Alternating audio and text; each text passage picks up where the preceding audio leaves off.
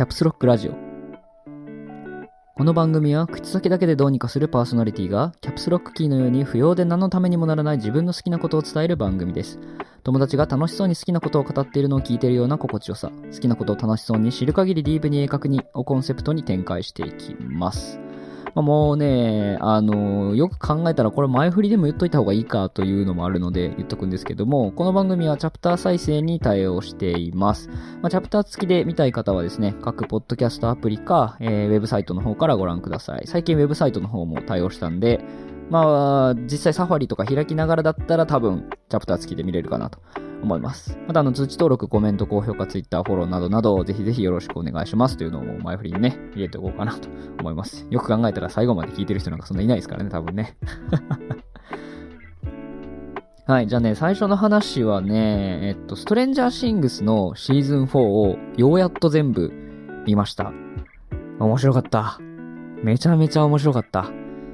なんであんなに面白いんやろ、ストレンジャーシングスって。なんか、シーズン1とか2の面白さって、あのーやっぱ子供たちが頑張る、あれね。あのー なんやっけ、あの えーっと、スタンドバイミーね。あのースタンドバイミー的なテイストのね、ジュブナイルストーリーになってるのが良かったんですよね。それがこう、一回のシーズンで群像劇にしながら、いろんな年代の層から、あいろんな視点で一つの事件が書かれていって、みんながそれぞれに対処することによって解決していくっていうのが、ものすごい、こう、新鮮じゃないんですけど、綺麗に描かれててよかったんですよね。子供たちの頑張り、周りの大人の頑張り、あるいはお兄ちゃんお姉ちゃんですね、高校生とか中学生ぐらいの兄貴や姉子が頑張るっていう。で、それぞれがそれぞれ頑張って最後に事件を解決するっていう流れがものすごい綺麗なのが多分面白かったんですよ。多分どの年代が見ても、子供を持つ親が見れば、その親の気持ちとして、多分子供たち頑張れみたいな感じで入っていけるし、子供たちが見れば、まあ、ちょっと怖いんで、ちっちゃい子は見ないかもしれないですけど、えっと、自分たちがそこの登場人物に、こう、はい、感情移入して見れるみたいな感じで、いろんな視点から楽しめる作品になってたのかなと、 one、two は思ってたんですけど、いや、3、4と話が進むにつれて、やっぱりこう、サイエンスフィクション、サイエンスフィクションじゃないかなもうファンタジーかな？ファンタジーものとしての側面が結構強くなってきて、そのストーリーがどう終わりを迎えていくのかていうところにかなりこう力点がいっていると思うんですよ。まあその世代の話は続いてますし、いろんな人間関係の変化っていうのはもちろん続いてるんですけど、やっぱそこの設定がもともと面白かったんやろうなっていうのは、ここまで来て思うところではありますね。うん。やっぱ街っていうところがテーマになってて、ある程度こじんまりはしてるものの、まあ、ついにシーズン4で、まあ、マジのマジにもう世界やばいんちゃうこれみたいな ところも来たんで、それやっぱりここまでの裏側の世界を知ってる子供たちがどういう風に解決に導くのか、どうやって戦っていくのか、戦えるのか、みたいになってきたのはものすごい見応えがあるところですね。やっぱ戦い方とかのチョイスも面白いんですよね。あの、みんながやってた TRPG のゲームから着想を得て戦い方を考えたりとか、やっぱ音楽、シーズン4だと音楽がキーになって、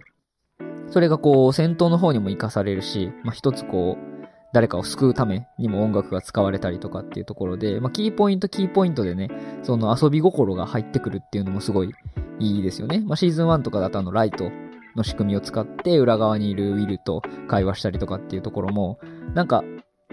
思いつきそうって言ったら違うんやけど、ああいう周りのものでこう揃えて、アドベンチャーってやっぱり 面白いから真似したくなるしね、やっぱりね。まあ、ちょっとなんかシーズン4とかは、あのーガンショップとかが出てきて、これはもうアメリカでしか無理やなと思ったりはしたけど、うん、各々のこの登場人物の立ち回りとか、新しい組み合わせがいっぱい見れるのがやっぱり楽しいですね。キャラも増えたりとか、関係性が変わったりっていうのがたくさんあるんで、そこはやっぱり見どころの一つかなと思いますね。まあ、ちっちゃかった子が大きくなるっていうことそのものもかなり見応えがありますし、まあ、ハリーポッターとかと一緒で。それがさらにこうね、恋人関係が変わったりとか、友達関係が少しずつ変わったり、こういう関係が変わったりっていうのを見、見ながらも、その裏側の世界っていう一本筋通った話に着地していって、みんなでそこを頑張るっていうところは、面白いですよ。ぱり。なんやろ見どころかな？見どころってなんなんやろな？シーズン4まで見た感想としては、あの、伏線回収というか、全体のストーリー立てがめちゃくちゃうまいんですよね。えっと、1、2、3、それぞれの独立した話ももちろんいいんですけど、それが綺麗に続いていくんですよね。1の話が2、3に響いていって、2の話が3、4に響いて行って、1、2、3の話が4にガッチリ噛むみたいな感じになってて、まあ、そこまでしかも違和感強くなく、差し込まれていくのが、ここは腕の見せ所やんっていう凄さがね、ありますね。ネットフリックスオリジナルシリーズ、まあ、リミテッドシリーズとかで面白いのありますけど、やっぱ看板として掲げてるだけあってのクオリティになってるかなっていう感じはしますね。さ最初から CG クオリティとか、あのー、多分特殊効果ですね。そのメイクも含めての効果も多分すげえお金かかってるし、まあ、ホラーテイストもありつつ、その日常界のほっこり感っていうのもしっかり出しつつっていうところでね、いいかなと思います。まあ、僕個人的にはその成長ストーリーになってるところがものすごいグッとくるのと、多分群像劇が好きなんですよね なんかね、あの、大体お話の流れとしては、その3プロット分ぐらいに分かれるんですよ。子供たちですね。えっ、ー、と、本当に子供たちと、友達を探すために頑張る子供たちと、えっと、その子供たちの肉親である、特に兄弟、えー、お兄ちゃんとかお姉ちゃんとか、あるいはその関係者、お兄ちゃんお姉ちゃんの友達とかっていう層と、で、最後親ですね。で、えっと、実際にそう、いなくなってしまったあ子供を探してる親と、それに関わってる刑事みたいな、このざっくり3プロット分ぐらいに毎シーズン分かれるんですよ。の組み合わせは変わったりはするんですけど、まあ、そこがね、うまいことを噛み合ってくんですよね、それぞれの行動が。みんなやろうとしてることは、そのいなくなった子供を探す、友達を探す、いなくなった弟を探す、いなくなった息子を探すみたいな感じになってるんですけど、それぞれがそれぞれ異なったアプローチで、その裏側の世界っていう、うー、一味も両渦巻くね。ダークネス空間のあれをこれを探し回るんですけど、それがまあ、大人ならではの発想であったりとか、中高生ならではのまあ行動力であったりとか、まあ、子供ならではの発想力とか冒険心であったりとかっていうので解決にどんどん近づいていくっていうのがね、面白いですね。もうね、これね、まあ、ぶっ通しで見るには長いですけど、まだ見てないっていう人は、シーズン1からね、全部ぜひ見てほしいです。ストレンジャーシングスは。この本当に外れのない あの、ドラマシリーズだと思います。なの通して見てもよし、ワンシーズンごとに区切ってみてもよしというね、非常にいいシーズンなんで。で、これ、今、見るにもいいんですよ。えっ、ー、と、次と、その次のシーズンぐらいで終わりっていう風に、えー、もう監督が言っちゃってるんですね。で、そのもう一番手前までのシーズン4っていうのが一番その手前までのシーズンなんですけどが配信されてるっていうとこなんで、そのもうね、盛り上がりのその山のとこよ。一番のその山のところまで見れるんで、そのぜひ見て、あの、いいってなってください。さあ、早く次配信してってなってください。はい。で、まあ、アメリカつながりというにはだいぶ多いんですけども、あの、コストコに行ってきました。あの、会員カードをわざわざ作ってね、あの、買い物に行ってきました。まあ、なんかお目当てのものがあったというよりかは、行ってみたいなぁと 思ってたので行ってみたっていう感じですね。なんかすごかったなあのね、ずっとおる間気になってたのはね、その、物を入れるカートを押すんですよ。もうとても手に持てるサイズじゃないもんばっかりやから、カートを押すんですけど、あの、道のね、広さの割にカートがでかいんですよ。0点、で、道1に対して0.5とか0.7ぐらいの時が あるんですよね。まあ、カートが仮に0.5やとして、ひ、人がおるとやな。そのもう、すれ違わへんわけよ。カート同士があとか、まあ、その、通路のね、左側にあるやつをちょっと見たいなと思ってカートを止めると、前からカートが来るとかも追い越しができにくくなるわけよ。後ろのカートが あれ、すごかったなもうね、常に渋滞が起きてるんですよ。試食をもらう人あれば、あのね、そのレーンというか、その一連の棚のところを全部見たいからこうゆっくり行って、その止まる人もいれば、それ先に行きたいから追い抜かそうとしてたら、対向のね、カートが来て先に行けなくなる人もいれば、もうカオスよ。あれはすごかった。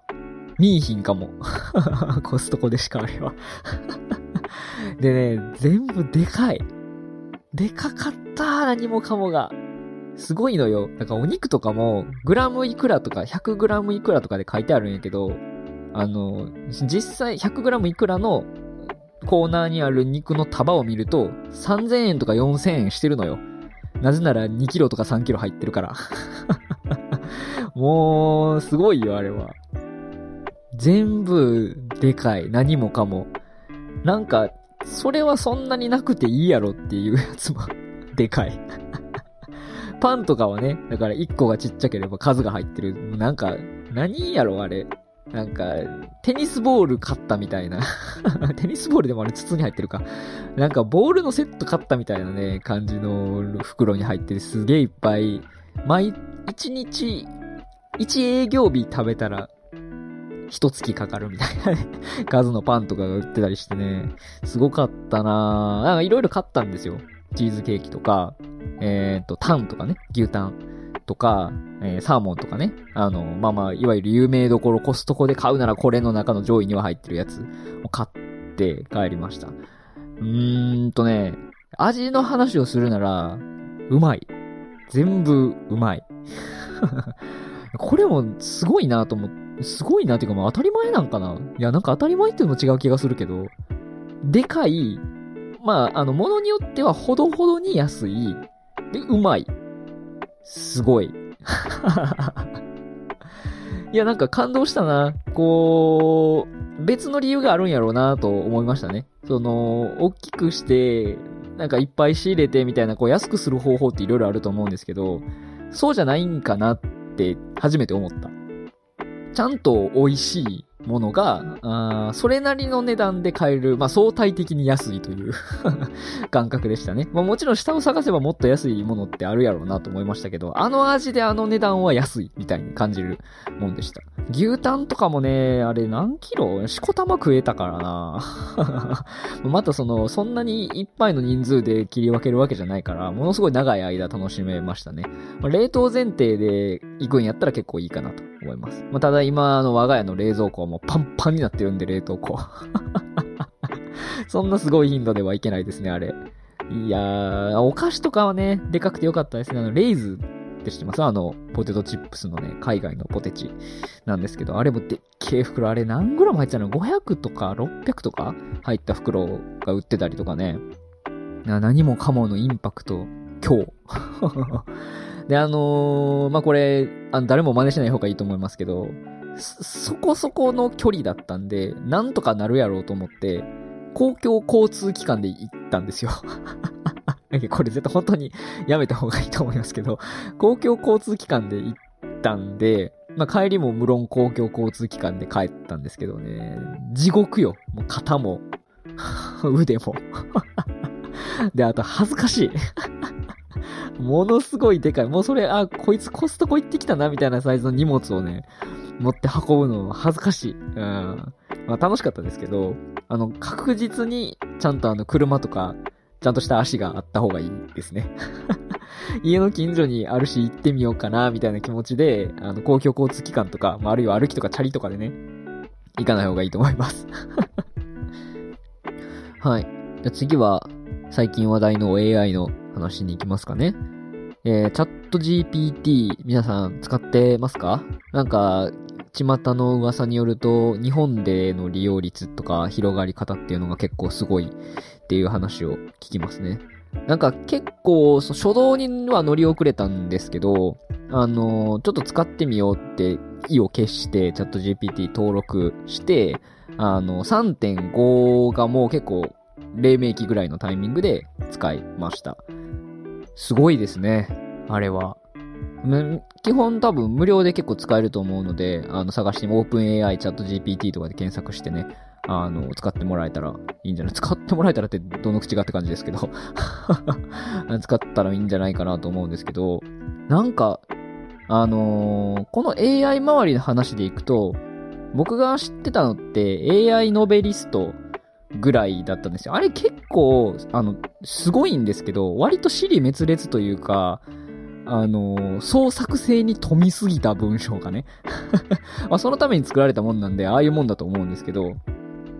文章を結構いっぱい出してくれるイメージなんですけど、このチャット GPT に関しては、誰かお、おるかっていう裏に カスタマーセンターみたいな人が回答してるみたいなね、感じの制度で返ってきます。なんか結構そのどういう風に聞くかによって回答の精度とか、あの返し方の中身とかっていうの変わってくるっていうのは、あの使ってる方だったらいろいろなところで見てると思うんですけど、それはあれど、ある程度そのこっちからの聞き方を工夫すれば、かなりの内容が返ってきます。まあ、あの、普通に Google で検索するのと一緒で、それが正しいのかどうかとか、信憑性の問題はもちろんあるんですけど、なんかね、返し方がね、もう、Google 検索の中身をまとめて一番信憑性がある風にしっかり固めたやつみたいなのが返ってきます。で、返し方もね、ウィットに飛んでるっていうか、本当に人と喋ってるみたいな返し方をしてくるんですよね。うーん。あれがすごいなあと、まあ一番すごいのは、僕ちょっと、本当にちょっとですけど、プログラミングとかかじってるんですけど、コーディングもやるんですよね。まあ、コーディングを厳密にしてるかどうかっていう話はあると思うんですけど、こういうことを、うん、こういう言語で、実現したいとか、こういうことをやるにはどうすればいいかっていうのを聞くと、もうコードレベルで回答してくれるんですよ。こういう風に書けば、えー、動くとか、こういう風なコードを組めばそういうことができるとかっていうとこまで回答してくれるし、ここはどういう処理をしてるのかみたいなのを聞いても教えてくれるんですよね。すごいよ、本当に。なんか何個か試しに、あの、作ってみたかった、あの、実装とかがあったんで、聞いてみたんですけど、まあもうほぼ完成形のものが送られてくるんですよね。多分あとは環境を整えて、あの、実際に動かすだけみたいなレベルのものが飛んできたりもするんで、これは本当に技術革新のレベルやなと思いました。で、また多分今まさに加速度的にここがこう、すごくなっていってて、まあ今まであのウェブベースとか、まああるいはサーバーベースでね、あのしか利用できなかったものが、まあローカルのパソコンにのビルドして、えー、オフラインでね、あの AI 技術みたいなのが使えるようなものっていうのが出てきてることにもなってきてますし、まあ、イラスト関係もすごいですよね。なんか AI イラストの Twitter アカウントめっちゃ増えてて、そのイラストのクオリティとかね、そっちだけを見ると、本当にすごいんですよね。あの、AI が書いてるかどうかは、癖として、あ、もしかしたらそうかもみたいな風になることはあるんですけど、パッと見で出されてもわからないクオリティになりましたね。ここ1ヶ月ぐらいで なんか最初の方に出てた、あの AI 名前忘れちゃったけど、 Stable Diffusion じゃないやつ、なんか、アニメの絵とか描いてくれるやつがあったんですけど、それとかって結構最初の頃は、細かい装飾品のクオリティが微妙やったりとか、あの、拡大してみると、なんかここら辺ちょっとごまかして書いてんな、みたいなのがわかる感じだったんですよね。3次元のリアルな、あの、写実的な人の写真風のやつとかも作ってもらっても、なんか、なんか手のところとか時計のところとか結構ごちゃごちゃごちゃっとしてて、拡大すればまあわかるな、みたいなクオリティだったんですけど、この一月ぐらいでもうほぼ区別がつかない 感じになっちゃいましたね。いや、マジですごいなまあ、これで、なんか、感覚的には、ね、みんなの仕事がなくなるとかっていうもんじゃないかなって感じは、なんとなくするんですけど できることの幅とか、やらなくていいことっていうのは増えるよな、これはっていう感じはしましたね。だから、業種によっては、とかや、お金を稼いでる手段とか方法によっては、一気に、あの、こういう AI 技術にリプレイスされるとか、あるいはこれがうまく使える人に、えー、全部、ね、あの、畑のあれを奪われるみたいなことにはなり得るんじゃないかなっていうのはちょっと感じる感じでしたね。すごいよ。使ってみてください。チャット GPT。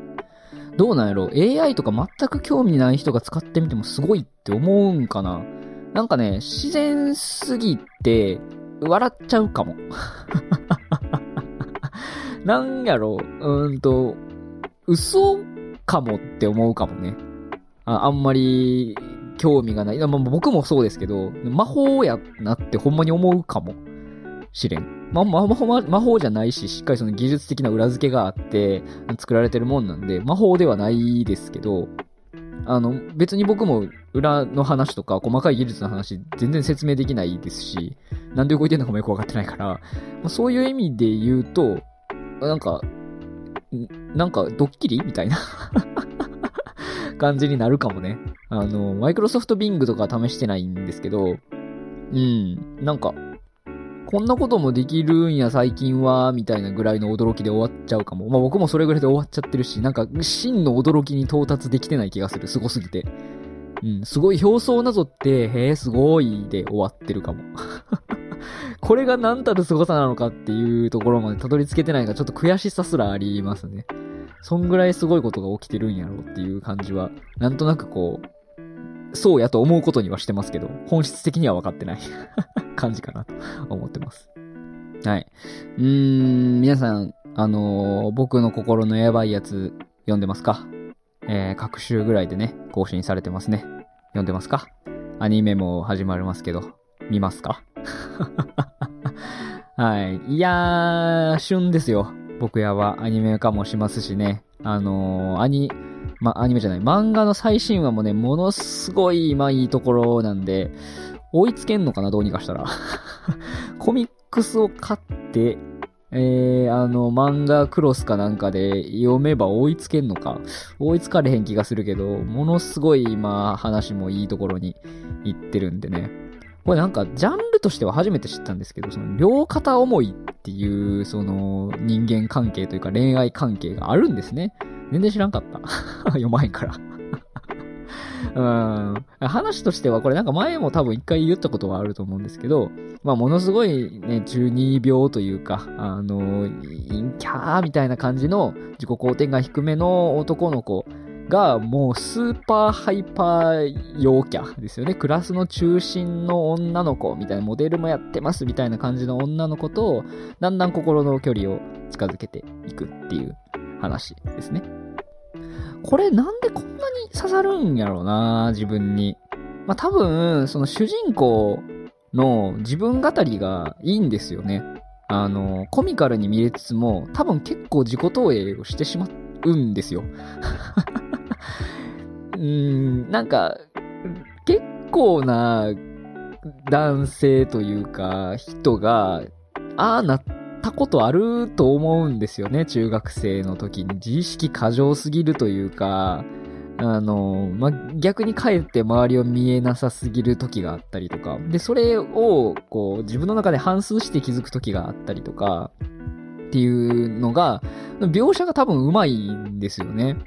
なんかそんなにこう、込み入らずに書かれてるけど、心の中の自分みたいなのが喋りかけてきたりとか、なんかあった時に、あの、口に出して喋るんじゃなくて、モノローグで、あの、自分の今の考えっていうのをこう、どんどんどんどん反数していったりみたいなところを見ると、うん。で、そこの考えを読むと、あ、こういう時ってあったよなとか、こういうこと考えちゃうよなっていうのが、すごい多分、わかるってなってるんですよねで、なんかそこに対しての頑張れもありつつ、もう、神視点で見てるわけなんで、両肩思いっていうのを見てりゃわかるわけですよ。はよ行けよっていうところもありつつ、ちょっとずつね、距離が近づいていくっていうところと、がね、いいんやろうなと思います。だからなんかね、中学生同士の恋愛には見えないんですよね。良くも悪くも。ものすごいこう、しっかり自分を持ってるんですよ。そのキャラ二人とも。まあ、周りの子たちもそうですけど、ものすごい自分を持って考えていって頑張ってるからこそ応援できるというか、早くくっついてほしいなっていう 風になれるのがね、いいんやろうなと思います。これに声がつくのはね、ものすごい楽しみですね。アニメ。早くやってほしい。もう始まるのかな？じゃあ、もうこれ出してる頃ぐらいにはアニメ始まってるかもしれないですけどで、まあ、両肩思いで、まあ、ラブコメにありがちなスーパー激甘々展開ばっかりかと言われると、まあ、なんかこう、中学生男子やな、みたいな、ちょっと下品な話もね、あるんですよね。そこがなんかこう、ちょっとこう、ふっと あのー、上がってきたゲージとか、あの、いろんなね、話の展開をちょっと戻してくれる感じがね、あっていいですね。あ れ苦手な人もまあいると思いますけど、まあ、中学生男子ってこうよな、みたいな感じがところどころにあるのがね、逆に、あの、個人的には微笑ましい感じはありますね。こんなやつ周りにおったよな、とか、いや、こういうこと考えちゃうよな、やっぱりっていう のがいいですね。いや、これもマジで、あの、皆さん見てください。僕の心のやばいやつ。はい、絶賛アニメ、もうすぐ放送って感じです。あー、あとはね、ガーディアンズ・オブ・ギャラクシーのボリューム3の PV がついに出ましたね。ついにって、あの、無論、これが放送されてる頃には何やったらもうすぐ放映ぐらいのところまで来てると思いますけど、はい、ボリューム3が来ました。長かったですね。これはまあまあ、監督とかのね、話が紆余曲折あったんで、もう本当に一時は公開されないか、あるいは監督が変わるっていうところまで来ちゃってたんで、全く同じ監督のまま、しかもなんか DC のなんか総合プロデューサーみたいなのにつく話もありつつ、ボリューム3ちゃんと見れますと。もうこれだけでちょっと泣けるんですよね。もう本当に色々あったから、これ。マジで見られへんと思ったから、ボリューム3は。うん、で、やっぱり大団円というか、あ一つのガーディアンズたちの物語が終わるっていう感じはありそうですね。何らかの形で、えー、終わり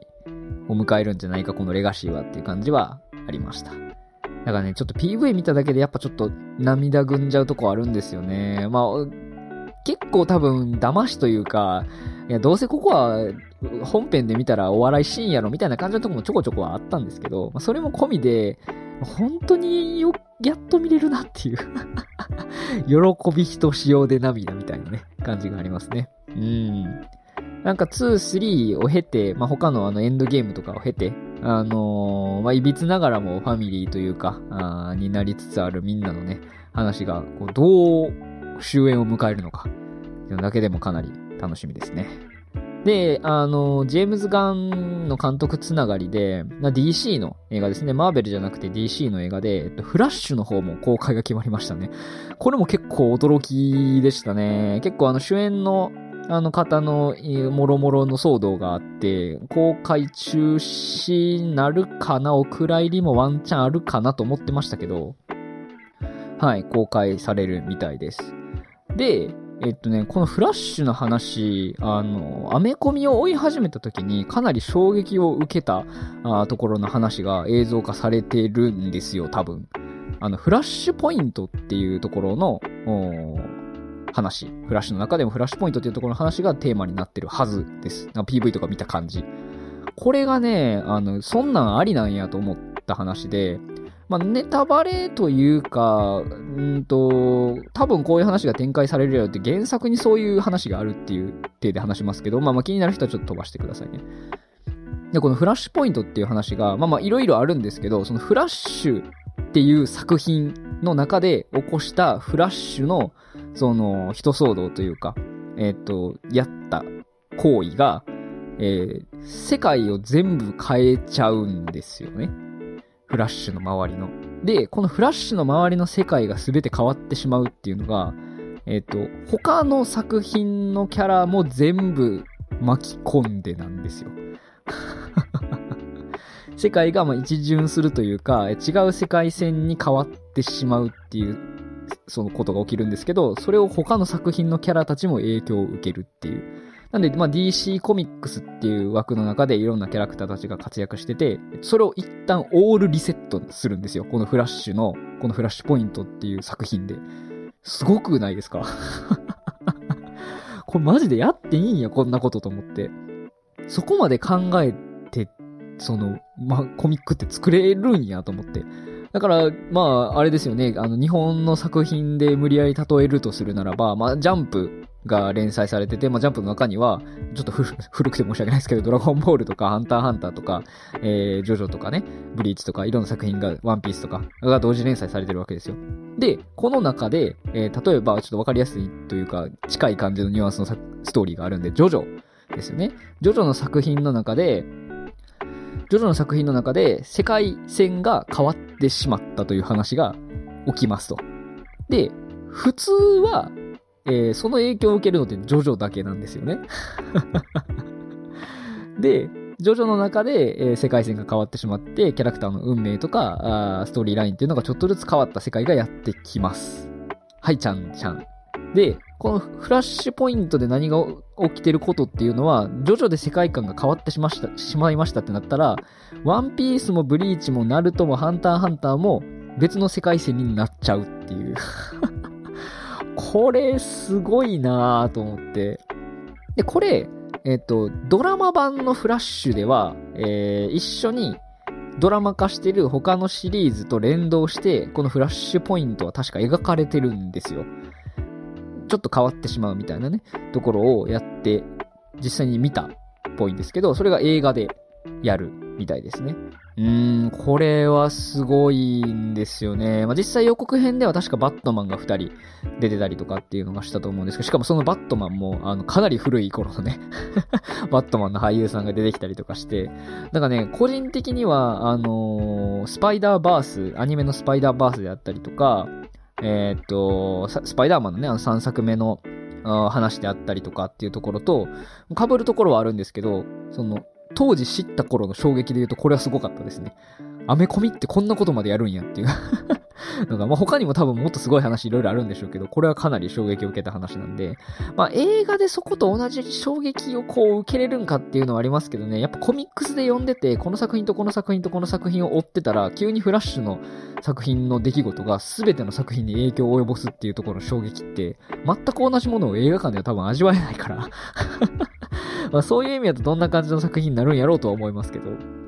いや、なんでね、まあちょっと気にはなりますね。やっぱ役者さんとか、スパイダーマンとかもそうでしたけど、古かった頃のリバイバルの俳優さんが出てきたりとかして、作品に関わるとそれだけで熱かったりはしますから。はい。よいしょ。じゃあ、最後はどれにしようかな。まあ、ここら辺の話で収めましょうかね。はい。えっと、MacBook を買い替えました。えー、14インチのプロモデルですね。にしました。うーん。まあ、あんまりまだね、ゴリゴリ触ってないんですけど、まあ、動作の軽いこと。もともと M1 の MacBook Air を使ってたんで、あの、ベースのね、使い心地は知ってたんですけど、こうやってチップセットが1個グレードアップするとね、何をするにしても軽いこと。もう、本当に本体だけを重たいのは。いやー、もうこれでやることといえば本当に Twitter。あー、Twitter して、あーあとはウェブブラウジングして 終わりかな もったいねーって感じですよね。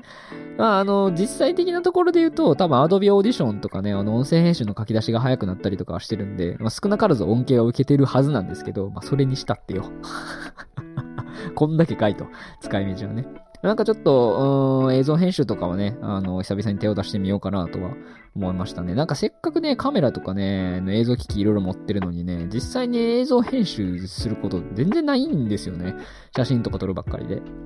なんで、まあ、機材はあるんで、なんか撮ってみて編集してみようかなっていうのはちょっと考えるところではありますね。もうバッチリ編集できるし、この、せっかくもう言ってた念願のワークステーションが手に入ったみたいなもんなんで、まあ、バシバシ使い倒していきたいかなと思います。あとはね、まあ、X コードとかっていうのも多分かなり、気軽に動くようになると思うので、まあ、チャット GPT とね、併用して